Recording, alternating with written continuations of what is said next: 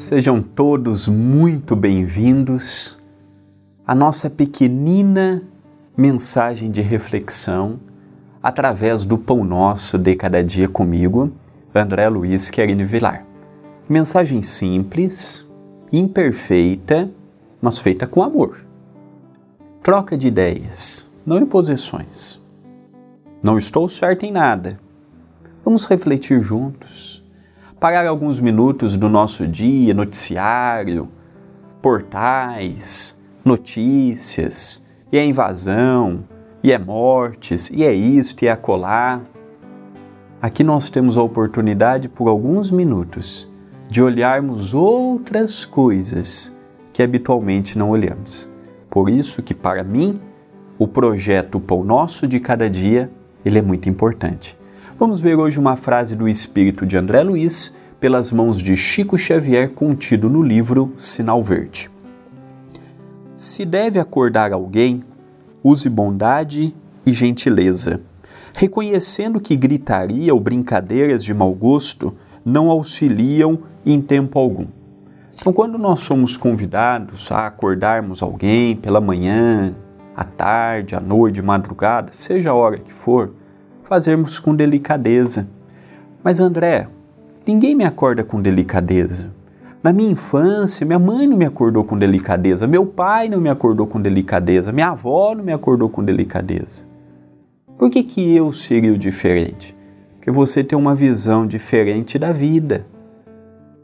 Você não é seu pai, você não é sua mãe, você está aqui para ser melhores do que eles foram.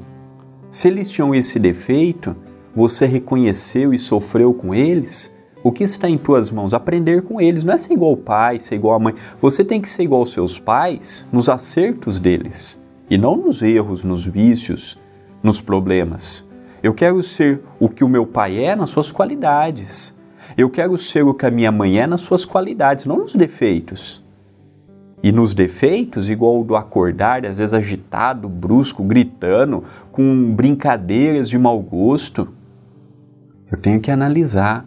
Se eu não gostava de ser acordado assim, ou se eu nunca fui acordado assim, acordo alguém assim, será que a pessoa gostaria de ser acordada desta forma?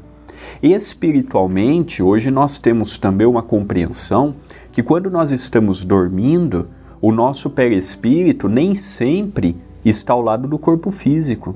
E dependendo da forma que eu acordo a pessoa, a pessoa vem assustada.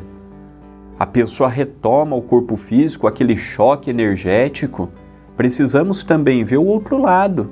Então, se nós vemos entre irmãos acordando desta forma, se nós vemos é, pessoas próximas que nós temos a liberdade de comentar, pode ser que o problema não aconteça comigo, mas aconteça em casa, com outro familiar com a visão espírita que você tem hoje, vamos procurar informar.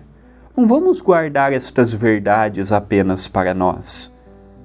Vamos hoje levar pequenos conhecimentos como este, pode atrapalhar o retorno do espírito ao corpo, pode se levar alguns minutos ou algumas horas para restabelecer o equilíbrio energético devido a esta sacudidela que fez com que o espírito acordasse abrupto. Ao passo que quando você vai chamando devagar, naturalmente o espírito já vai se aproximando, sem aquela violência, sem aquela aquele pânico. Então estas informações eu garanto que os seus pais não tinham, que os seus avós não tinham, que há anos atrás nós não tínhamos esta ideia e que felizes nós somos hoje por termos e por podermos ver a existência e pequenas brincadeiras que devemos evitar. Diga-se de passagem, brincadeira, ela por si só, quando não dosada, gera mais problemas do que risadas. Então aqui ele já nos fala: acordar alguém, acorda com caridade, acorda com bondade e acorda como gostaria que o outro te acordasse, como Jesus, não é? Faça ao outro o que gostaria que lhe fosse feito. Acorde o próximo com a mesma caridade, com o mesmo amor que gostaria que o outro te acordasse. Esse é o convite para meditarmos no dia de hoje. E se temos alguém que faz isto e que não seja nós e temos liberdade de informar, não deixemos para amanhã. É uma mensagem de reflexão, pensemos nisto, mas pensemos agora.